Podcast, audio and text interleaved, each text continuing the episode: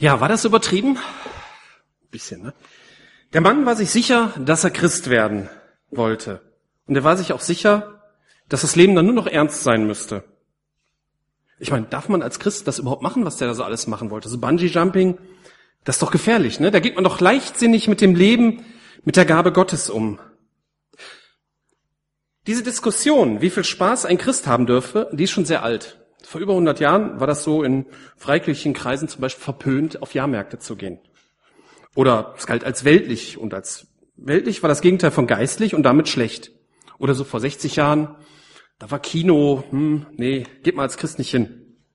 Und Rockmusik war sowieso ganz schlecht, das ging so bis in die 80er Jahre rein, diese Diskussion. Man hat das auch alles gut begründet und man sollte die Argumente von damals nicht einfach so beiseite wischen, sondern gut darüber nachdenken, warum man es heute nicht mehr so macht. Witzigerweise sind diese Vorstellungen unserer christlichen Vorväter, was ein Christ eben nicht darf, so von uns Christen so auf andere übergesprungen, die uns Christen dann sagen, was man eben nicht mehr so darf. Manche Außenstehende glauben das ganz genau zu wissen, was ein Christ darf und was nicht. Zumindest treten manche Leute so auf. Und mit Argumenten wird es auch nicht begründet. Es sind einfach Vorurteile. Wir kennen das alle. Vorurteile sind sehr praktisch. Sie sparen geistige Energie und denn damit kann man die Welt mit Vorurteilen, mit klarer Struktur für sich modellieren. Vorurteile schaffen ein klares Weltbild und geben Orientierung. Wir kennen das ja selbst. Ne? Man glaubt sich mit einem Thema hinreichend beschäftigt zu haben und hat ein Urteil für sich getroffen. Und dieses Urteil mutiert mit der Zeit zu einem Vorurteil, wo man ja glaubt, alles über das Thema zu wissen. Und es bleibt dann dabei. Da kann mir keiner was drüber erzählen. Da weiß ich alles. Ich bin da selber auch nicht vorgefeit und mir ist ein Erlebnis eingefallen, das ich vielleicht auch schon mal erzählt habe. Ist lange her. Im Sommer 86. Da wart ihr einer nicht auf der Welt. da war ich hier ganz frisch in der Gemeinde und hat die Gemeinde einen kleinen Ausflug gemacht, einen Tagesausflug. Und am Ende sollte jeder einen kleinen Unkostenbeitrag bezahlen. Zehn Mark oder so. Nun habe ich damals öfter mit Euroscheck bezahlt. Ne? Kurzer Geschichtsunterricht für euch. Das waren so blaue Zettel. Die hat man dann gekriegt, wenn man ein Girokonto hatte und da konnte man einen Betrag draufschreiben und das war dann halt ein Scheck. Kennt ihr noch? Nee, kennt ihr nicht mehr, ne? Nee. Damals war ich der Meinung, ich war ganz frisch dabei erst, dass Christen zwar sehr nett, aber doch sehr weltfremd sind. Ne? Und ich gehörte zwar selber dazu, aber die sind ja weltfremd. Ich bin ja nicht in der Gemeinde groß geworden und deswegen hatte ich natürlich mehr Ahnung vom Leben. Ne? Ist ja klar. Das Einsammeln des Unkostenbeitrags hat damals ein Bruder vorgenommen, der Management einer ziemlich großen Computerfirma tätig war. Was ich allerdings nicht wusste. Ich wollte nur mit Eurocheck bezahlen und als welterfahrener Mensch habe ich den Bruder gefragt, ob er wüsste, wie das Bezahlen mit Eurocheck funktioniere.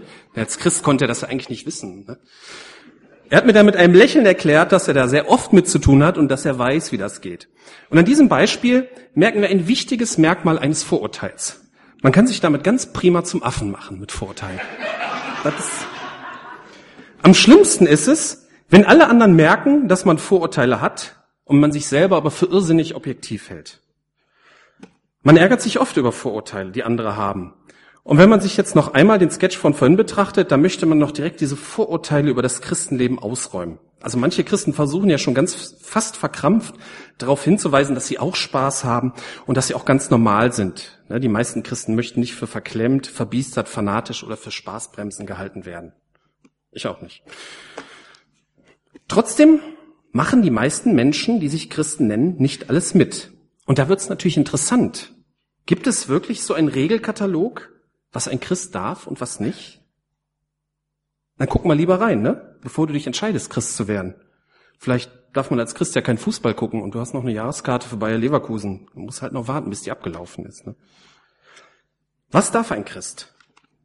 Wenn man so verschiedene Leute fragt, dann fällt ihnen üblicherweise zuerst ein, was ein Christ alles nicht darf. Ne, ein Spruch, den ich mir früher oft anhören musste, wenn ich irgendeinen Witz gemacht hatte, war, na, ist das denn auch christlich? Keine Panik, so schlimm waren meine Witze damals nicht, aber was darf ein Christ denn nicht? Zuerst fallen einem vielleicht da die zehn Gebote ein. Ne? Du sollst nicht töten, du sollst nicht klauen, du sollst nicht lügen. Das fällt einem so spontan ein. Wir haben uns in der Gemeinde vor ein paar Monaten ja intensiv damit beschäftigt und haben gemerkt, dass es sehr sinnvolle Rahmenbedingungen für unser Leben sind. Und wenn man sie nicht beachtet, dann kann das Leben ganz schön in den Teich gehen. Zu den zehn Geboten stimmen sogar viele zu, die sonst nichts mit Glauben am Hut haben. Allerdings können die dann mit den ersten drei Geboten, da wo es um Gott geht, da können die weniger mit anfangen. Wir finden in der Bibel übrigens noch viel mehr Hinweise, was man besser nicht tun sollte. Wir ein Beispiel aus Sprüche 25, Vers 17. Mache deinen Fuß selten im Haus deines Nachbarn, damit er dich nicht satt wird und dich hasst. Stimmt wohl, ne? Da ist was dran. Wir finden in den Sprüchen noch viel mehr von solchen Weisheiten die teilweise sogar als Sprichwörter in unserer Alltagssprache Eingang gefunden haben. Aber kann man das vergleichen, die zehn Gebote und so ein Spruch? Wenn wir das Buch der Sprüche lesen, merken wir schnell, dass es nicht darum geht, irgendeinen Regelkatalog einzuhalten, sondern es geht darum, Weisheit zu erwerben und zu verstehen, was gut für uns ist und was nicht. Und genauso ist es eigentlich mit den zehn Geboten. Wie setze ich die denn in meinem Leben praktisch um?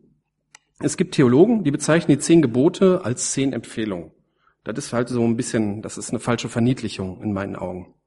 Denn wer sich an die zehn Gebote nicht hält, der fällt mit seinem Leben auf die Nase. Das weiß Gott. Und er kennt uns Menschen und deswegen hat er uns die zehn Gebote gegeben, weil er weiß, wie wir ticken. Aber wie setzen wir sie praktisch um? Wie ehren wir zum Beispiel Vater und Mutter? Falls wir zum Beispiel ein kaputtes Verhältnis zu ihnen haben, aus welchem Grund auch immer. Habe ich glücklicherweise nicht, aber es ist ja nicht selten. Oder du sollst nicht lügen und der Chef zwingt einen zum Lügen. Was macht man da? Man merkt, dass es gar keine Regelliste geben kann, die einem in solchen Situationen hilft. Dazu braucht man die Gemeinschaft mit Jesus Christus und die Bibel, um den, den Alltag, der oft genug ein Kampf ist, zu bestehen. Ich möchte dazu noch einen anderen Aspekt zum Thema, was darf ein Christ nicht betrachten. Ich habe ja vorhin erzählt am Anfang, dass viele Christen früher Probleme mit diversen Vergnügungen, wie zum Beispiel Kino hatten und so weiter. Ich möchte euch da mal einen Bibelvers in, ein, in Lutherdeutsch vorlesen, in so einer alten Übersetzung. Ähm, Römer 12, 1 und 2. Ich ermahne euch nun, liebe Brüder, durch die Barmherzigkeit Gottes, dass ihr eure Leiber hingebt als ein Opfer, das lebendig, heilig und Gott wohlgefällig ist. Das sei euer vernünftiger Gottesdienst. Und stellt euch nicht dieser Welt gleich, sondern ändert euch durch Erneuerung eures Sinnes, damit ihr prüfen könnt, was Gottes Wille ist, das, nämlich das Gute und Wohlgefällige und Vollkommene. Den ersten Vers kann man in der heute, äh, kann man dieser Übersetzung heutzutage kaum noch verstehen. Und der zweite Vers, das ist im Prinzip das wichtige Argument. Stellt euch nicht dieser Welt gleich. Mit der Welt sind die Leute außerhalb der Gemeinde gemeint oder scheinen damit gemeint zu sein. Man kann da natürlich drüber lächeln. Aber wir wollen es uns mal nicht ganz so einfach machen. Ne? Vorurteile macht man sich zum Affen, haben wir ja gelernt. Fragen wir uns zuerst einmal, was ist denn so schlimm, was die Welt macht, dass wir nicht machen sollen? Ne? Also ein wichtiger Punkt sind sicherlich Vergnügungen. Ne? Wir haben alle viel mehr Freizeit als die Leute früher. Machen wir uns nichts vor. Ihr wisst gar nicht, wie gut wir es haben. Und wir wissen es auch nicht. Wir leben wie die Könige. Ne? Vor 300 Jahren hatte kein Mensch fließend Wasser, auch ein König nicht. Wir haben fließend Wasser. Internet gab es auch nicht. gab noch nicht mehr öffentliche Bibliotheken. Wir leben also wie die Könige. Wir haben alle viel mehr Freizeit als die Menschen früher. Und diese Zeit wird zum Großteil natürlich mit Vergnügungen gefüllt. Ne? Allerdings, wenn man nur Zerstreuung sucht, dann ist man irgendwann ein zerstreuter Mensch, der nicht, weiß, der nicht mehr weiß, was wichtig ist. Vergnügung raubt Zeit. Ich könnte ja während der Zeit was Wichtigeres machen. Zum Beispiel anderen Menschen helfen oder in der Bibel lesen. Oder wenn man sich weltliche Filme anguckt, dann wird man mit nicht-biblischen Inhalten konfrontiert, die einen von Gott wegbringen können. Wenn man nun diese alte Sichtweise auf alle Lebensbereiche ausdehnt, dann könnte man schon auf die Idee kommen, dass alles, was Spaß macht, verboten ist. Wir neigen dazu, diese Sichtweise zu belächeln. Aber tun wir einfach mal so, als hätten die Christen auch schon früher nachgedacht. Was machen wir denn so? Wie viel Zeit verbringen wir denn zum Beispiel vom Fernseher oder im Internet? Haben Filme wirklich so wenig Einfluss auf unser Denken, wie wir uns das vorstellen? Wir halten uns ja alle für total gefestigt, dass wir uns nicht manipulieren lassen, dass wir alles aus Fernsehen oder Internet gefestigt, objektiv aufnehmen können, ohne dass das irgendeinen negativen Einfluss auf uns hat. Also mir macht das nichts aus, ne? Können wir alle im Chor sagen. Oder wir verbringen einen Großteil unserer freien Zeit mit Dingen, die uns Spaß machen. Und dazu gehört eher selten, sich zum Beispiel um andere, vielleicht sogar schwierige Menschen zu kümmern. Das macht mir keinen Spaß, denken wir. Passt so ein Denken zum Christsein? Wir merken, dass diese alte Sichtweise nicht ganz frei von Wahrheit ist, auch wenn ich diese Anti-Spaß-Sicht nicht für richtig halte. Ich möchte den Bibelvers von vorhin noch einmal in einer moderneren Übersetzung, der neuen Genfer Übersetzung vorlesen. Ich habe euch vor Augen geführt, Geschwister, wie groß Gottes Erbarmen ist. Die einzige angemessene Antwort darauf ist, dass ihr euch mit eurem ganzen Leben Gott zur Verfügung stellt und euch ihm als ein lebendiges und heiliges Opfer darbringt, an dem er Freude hat. Das ist der wahre Gottesdienst und dazu fordere ich euch auf. Richtet euch nicht länger nach den Maßstäben dieser Welt, sondern lernt in einer neuen Weise zu denken, damit ihr verändert werdet und beurteilen könnt, ob etwas Gottes Wille ist, ob es gut ist, ob Gott Freude daran hat und ob es vollkommen ist. Das hört sich irgendwie ganz anders an, obwohl wenn man die Texte nebeneinander legt, die Übersetzung, ist es eigentlich der gleiche Inhalt. Ne, dieser erste Vers scheint diese alte Sichtweise zu unterstützen. Ne? So ein Leben als lebendiges und heiliges Opfer hört sich nicht so nach Spaß an. Aber zumindest hat Gott Spaß dran. Ne? Also für die Redewendung, an dem er Freude hat, würde man ja im Umgangsdeutsch sagen, an dem er Spaß hat. Ist es also doch, wenn man Christ wird, hört für uns der Spaß auf und für Gott fängt er an? Wir sollen ein lebendiges und heiliges Opfer sein. Was heißt denn lebendig? Halten wir Menschen, die keinen Spaß mehr haben, für lebendig? Halten wir eigentlich tot für tot, ne? Ein Mensch, der vor Leben sprüht, hat Spaß am Leben und hat Spaß an dem, was er tut. Allein dieses Wort lebendig erteilt dieser Lehre, alles was Spaß macht, ist verboten, eine Absage. Nun steht er nicht nur lebendig, sondern auch heilig. Ich habe mal nachgesehen, was das Wort heilig überhaupt heißt. Das Wort heilig heißt wörtlich eigentlich besonders. Und das wird in der Bibel immer im Zusammenhang mit Gott verwendet. Unser Leben soll also irgendwie ein besonderes Opfer sein. Nicht besonders spaßig, oder vielleicht auch, nicht besonders tot, aber besonders im Sinne Gottes. Wie geht das? Und das erklärt der andere Vers. Richtet euch nicht länger nach den Maßstäben dieser Welt, sondern lernt in einer neuen Weise zu denken. Ich möchte dazu mal ein Beispiel bringen aus Matthäus 5. Ne, kennt ihr vielleicht? Ihr wisst ja, dass es heißt, du sollst deine Mitmenschen lieben und du sollst deine Feinde hassen. Ich aber sage euch, sagt Jesus, liebt eure Feinde und betet für die, die euch verfolgen. Damit erweist ihr euch als Söhne eures Vaters im Himmel.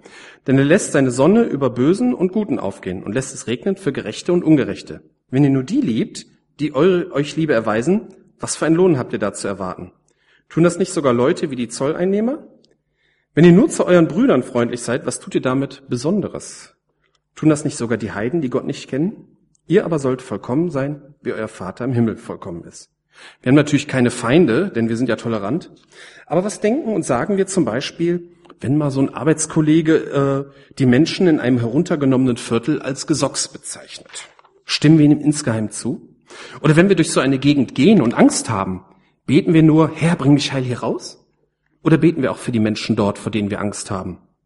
Wir betrachten sie ja als unsere Feinde, vielleicht sogar zu Recht, denn sonst hätten wir keine Angst vor ihnen. Schwierig, nicht wahr? Die Maßstäbe dieser Welt sind sehr mächtig und wir begegnen ihnen überall, nicht nur auf weltlichen Veranstaltungen, wie es unsere, manche unserer christlichen Vorväter zu glauben scheinten. Diese Maßstäbe bekommen wir von klein auf überall eingeimpft.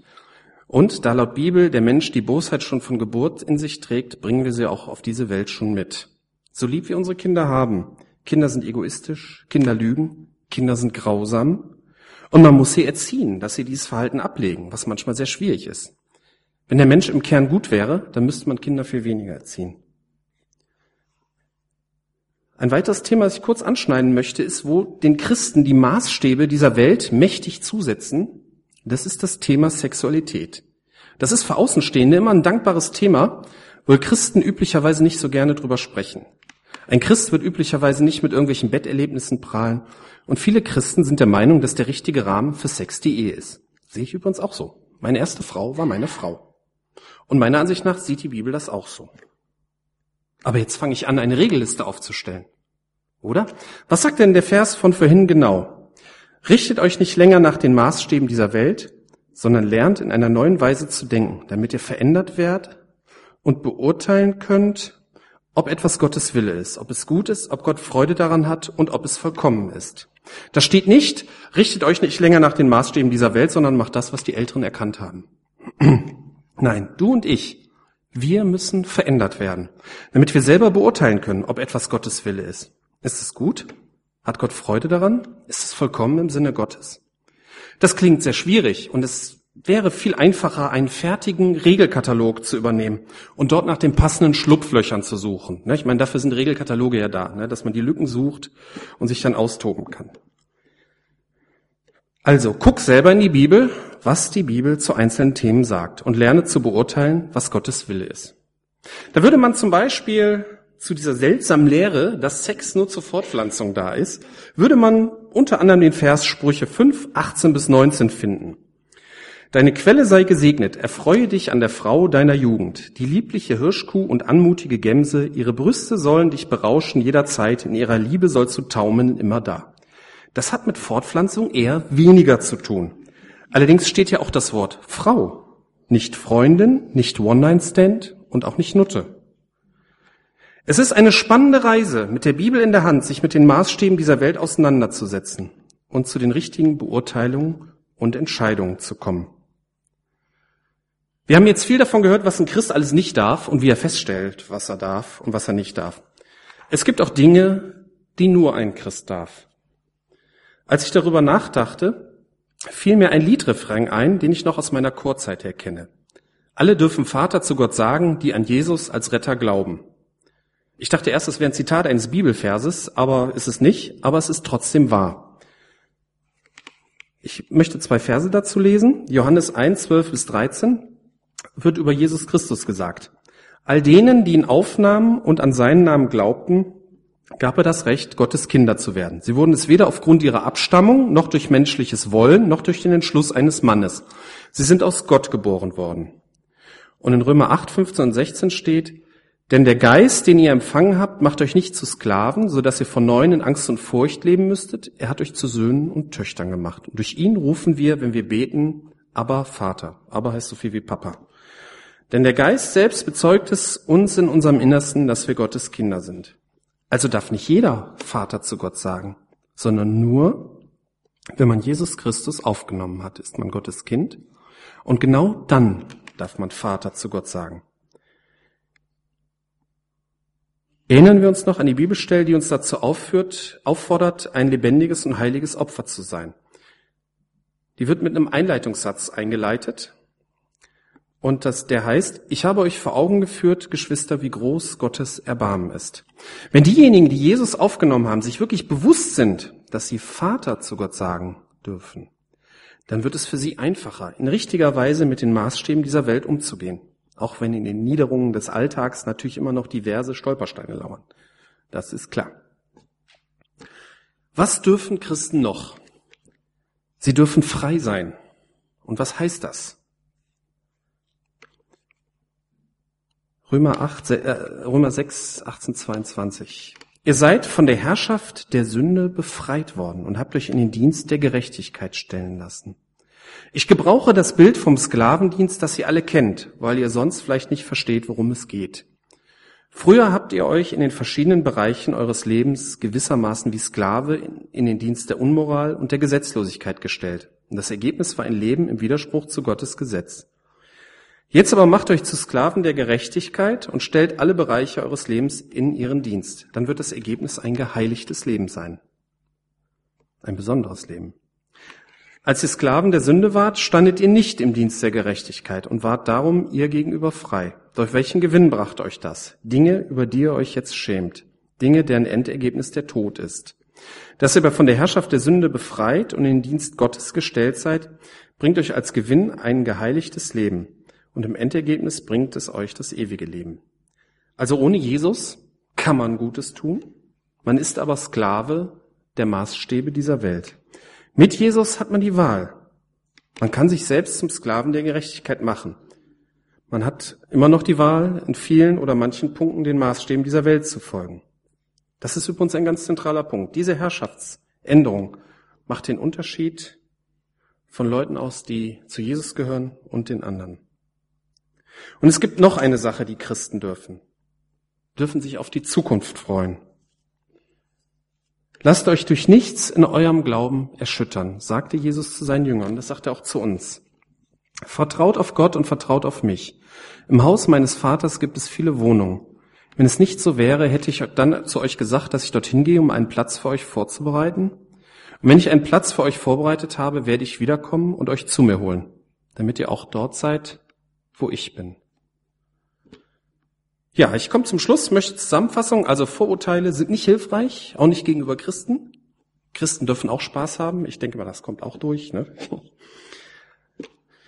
Ja, Christen setzen sich mit den Maßstäben dieser Welt auseinander und machen vieles nicht mit.